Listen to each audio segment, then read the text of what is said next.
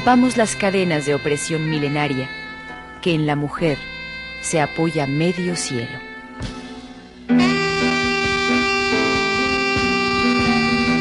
La causa de las mujeres.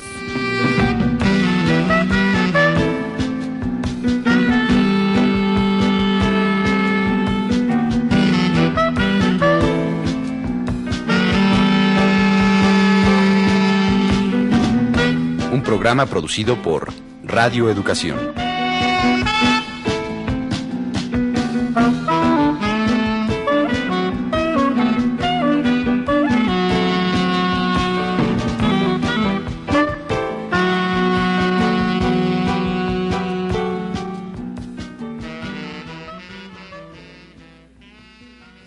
La lectura es un medio excelente de diversión, de información, de comprensión de nosotros mismos y del mundo que nos rodea. Por eso, una de las tareas vitales de toda sociedad es volver este medio accesible para todos y todas. Pero hay que ver, hay que detenernos a pensar en lo que leemos, porque no todas las lecturas sirven para el mismo fin.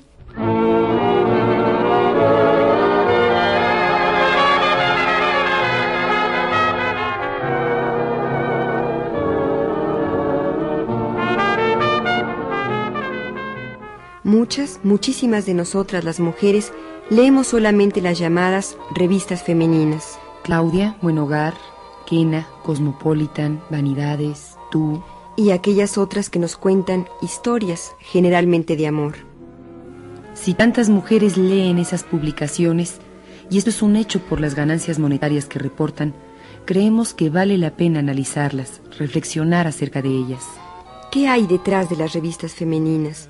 ¿Con qué idea están hechas? ¿Qué es lo que verdaderamente nos entregan? I'm somewhere in another world alone with you, sharing all the joys we used to know. Un equipo de investigadoras realizó un estudio sobre las revistas femeninas y nos entregan aquí sus conclusiones. Nosotras, dicen las investigadoras, tratamos de detectar cómo están hechas estas publicaciones qué roles promueven, qué es lo que venden y a qué público están dirigidas. Lo primero que encontraron es que ocho de las nueve revistas femeninas que analizaron pertenecen a la Hertz Corporation, empresa transnacional que tiene su sede en Florida. ¿Esto le hace pensar algo?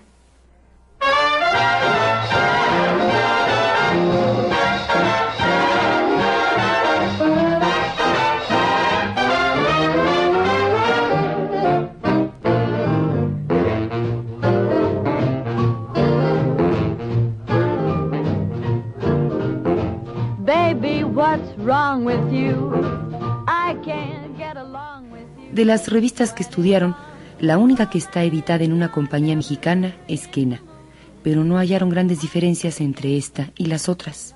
A pesar del toque de mexicanidad que presenta en sus anuncios y en las modelos que emplea, no cambia la idea central de todas las revistas femeninas. Pero, ¿cuál es esa idea central?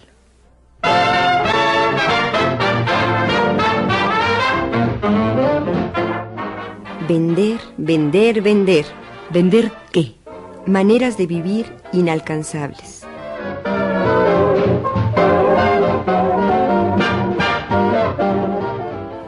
Las modelos, las casas, los objetos que muestran las revistas despiertan el deseo de ser y vivir como ellas. Esto es imposible, así que el único camino para calmar la ansiedad es ir de compras. Tal vez si compramos ese perfume, ese rímel, ese sartén o esa blusa de moda, logremos parecernos, aunque sea un poquito, a lo que nos presentan las revistas. Quizá algún producto sea la llave mágica para entrar a ese mundo de experiencias a las que tienen acceso unos cuantos, los artistas de cine, los príncipes y las princesas, en fin, el jet set internacional.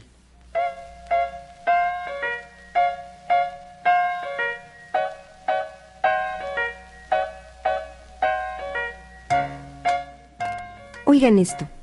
Fulanita de tal disfruta la vida usando un abrigo de Marta Sibelina que cuesta 70 mil dólares, o sea 10 millones de pesos. Fulanita sabe combinar sus deberes y compromisos empresariales con el descanso y la diversión, equilibrio importante para la mujer dinámica, progresista y con éxito.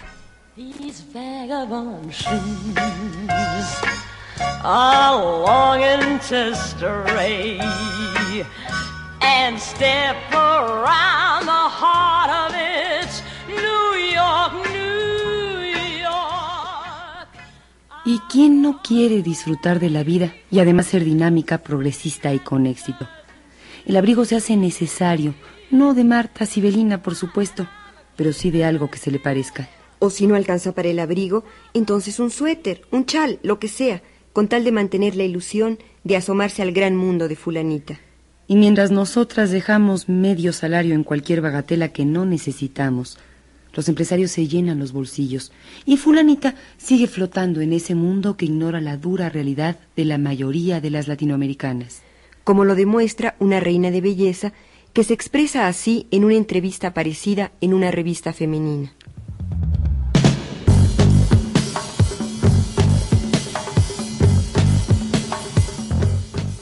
Claro que cuido mucho mi régimen alimenticio. ¿Qué mujer actual no lo hace?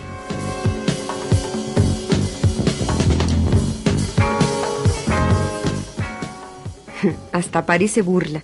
¿Realmente esta reina ignorará por completo las condiciones de vida de la mayoría de nosotras? ¿En serio no sabrá que nuestra dieta es por necesidad casi de puros carbohidratos? ¿De qué se trata?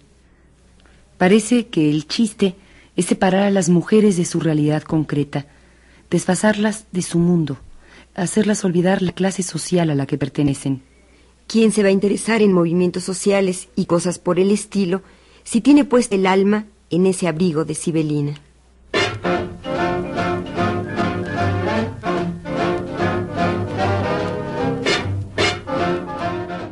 Las revistas femeninas ocupan el 25% de su espacio en contarnos las aventuras y los chismes de la gente rica, la llamada gente de mundo, de éxito.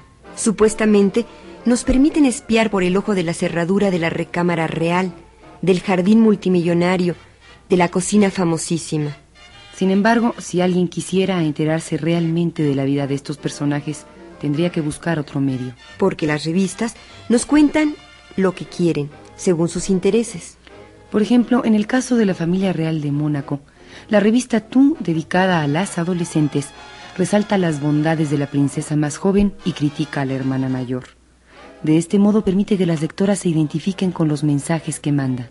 En cambio, las revistas dedicadas a mujeres mayores ensalzan a la princesa mayor y miran con malos ojos las locuras de juventud de la menor.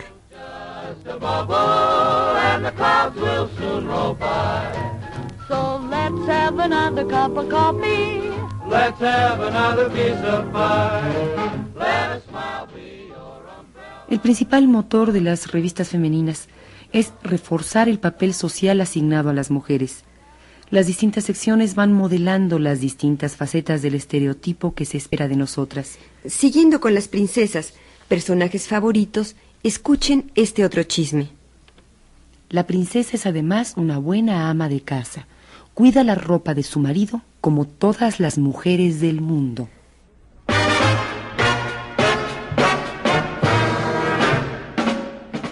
Todos sabemos que las princesas no tienen un pelo de amas de casa, pero eso es lo de menos para los redactores de la revista, puesto que lo que ellos venden es un papel determinado para nosotras, y de algún modo tiene que volverse atractivo el trabajo doméstico.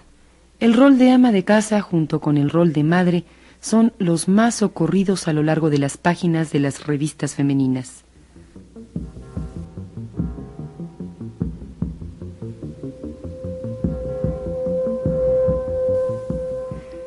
Decórale el nidito de amor para que hable por teléfono con toda tranquilidad. Si su marido no le ayuda en el trabajo de casa, no se lo reproche delante de sus hijos. Cuide su imagen. No permita que sus hijos la vean malhumorada Evíteles complejos y frustraciones.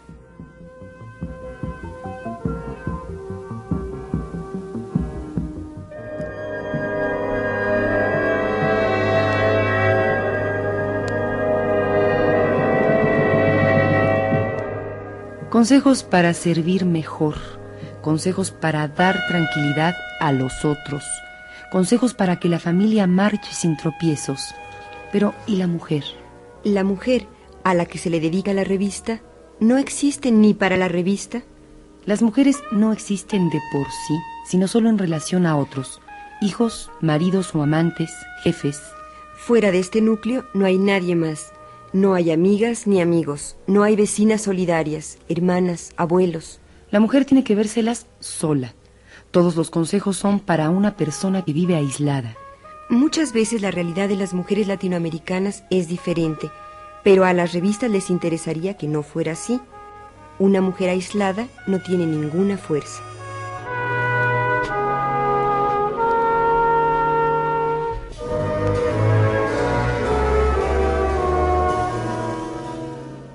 Otro de los papeles más promovidos por estas revistas es el de objeto sexual.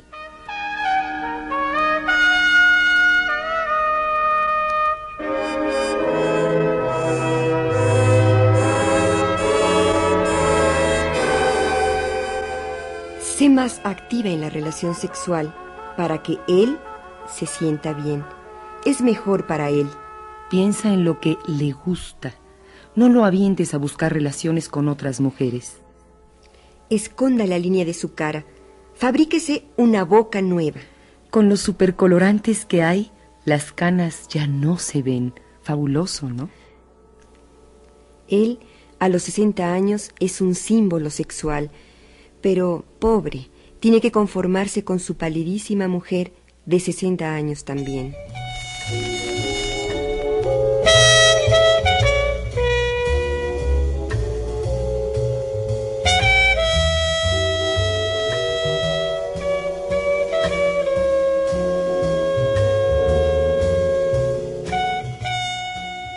tentarás sin proponértelo al llevar el vestidito negro, y ni hablar de la reacción que provocarás.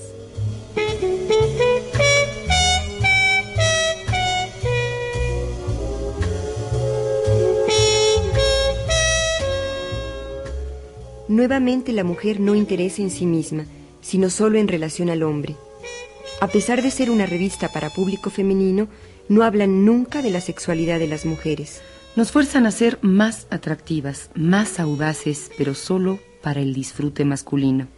Del mismo modo que nos empujan a ser más bellas por las mismas razones.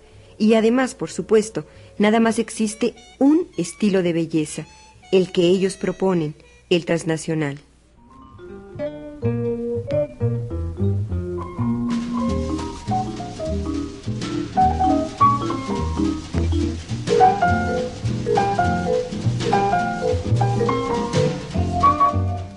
Preguntemos a Guadalupe Mesa, una de las investigadoras de este estudio, qué aspectos llamaron más su atención. Bueno, por ejemplo, en cuanto a su redacción, las revistas vienen plagadas de recetas y consejos. Tratan a la mujer como si fuera una niña. La regañan mucho, sobre todo cuando le hablan a la madre, ¿no? De hecho, esta manera de, del consejo final hace y genera en las mujeres una actitud de dependencia muy grande. No podrían por sí mismas tomar la iniciativa nunca. Tienen que recurrir a su revista. En Guadalupe, ¿y de qué manera toman las revistas femeninas el movimiento social de liberación de la mujer? Viene, vienen algunos artículos que retoman mucho las reivindicaciones de los movimientos de mujeres. En muchas ocasiones, los más serios, podríamos decir, es para suavizarlos, para nulificarlos de alguna manera. A pesar de que el artículo viene escrito con bastante coherencia, generalmente al final de cada artículo, el consejito aquel del que hablábamos, aquella recomendación, rompe mucho con la propuesta inicial del artículo. Al mismo tiempo, bueno, en otros casos hacen mucha burla, ¿no? Una gran burla y ironía por cualquier aspecto de los movimientos reivindicativos de la mujer. Y una de las cosas que hacen con los movimientos feministas, este de la mujer, la libertad de la mujer, la propuesta de la mujer de trabajar, ellos la retoman con la imagen de mujer triunfalista, de mujer competitiva, que triunfa, que logra el éxito. ¿Qué otra cosa encontraron en el estudio? Bueno, también encontramos que yo creo que lo más importante que las revistas venden, en primer lugar se venden a sí mismas, ¿no? Tienen el interés de seguirse vendiendo. También venden lo que decíamos al principio, los estilos de vida, los modelos físicos, pero principalmente venden sus consejos del bien y del mal. Nos dicen mucho lo que está bien hecho y lo que está mal hecho. Y la otra nos separan del mundo real, concreto en el que vivimos las mujeres. Nunca se habla de los problemas que estamos pasando actualmente. Bueno, y frente a este bombardeo de mensajes eh, cargados tan fuertemente de, una ideología capitalista y, patriarcal, ¿qué se puede hacer? Ah, yo creo que juntarnos, juntarnos las mujeres, a lo mejor perderíamos mucho tiempo juntarnos para criticar las revistas, ¿no? Nos pasaríamos días enteros y semanas enteras criticándolas. Posiblemente sería mucho más rico juntarnos a hablar de nosotras, de qué sentimos, de cómo sentimos la maternidad desde sus dos puntos de vista, así como madre y como mujer, de cómo nos sentimos en la relación con la pareja, de cómo nos sentimos frente a la crisis económica, hablar con otras mujeres.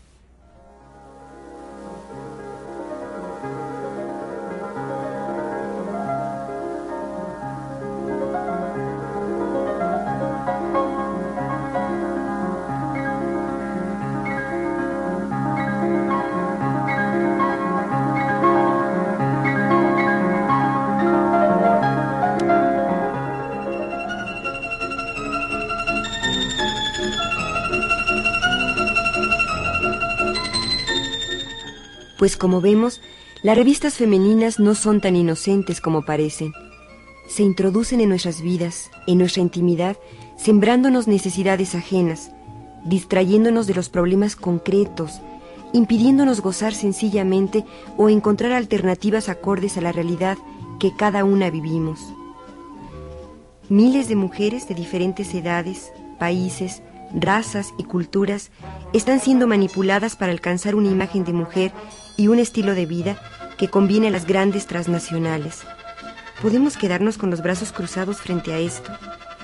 Tenemos mucho que decir de nosotras mismas, de cómo somos y de cómo queremos vivir, ¿no le parece?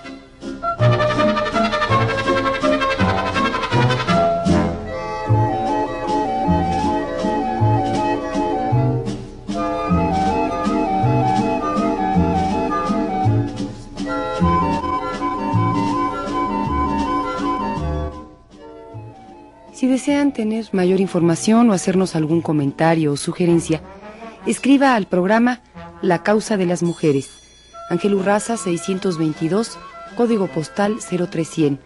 O si prefiere llamarnos por teléfono, hágalo al 559 8075.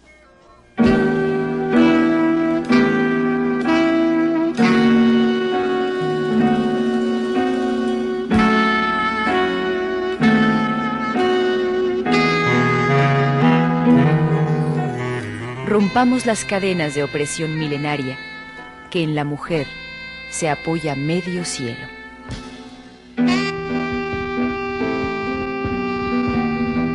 La causa de las mujeres.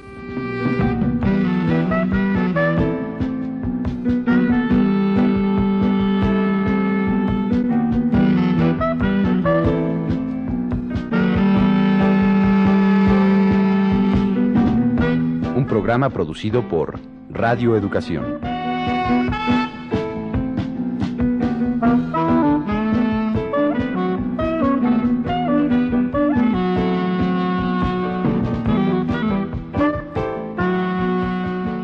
Colaboramos en este programa Fructuoso López, Claudia Hinojosa, Norma del Rivero, Luisa Fernanda González, Berta Iriart y Sonia Riquer.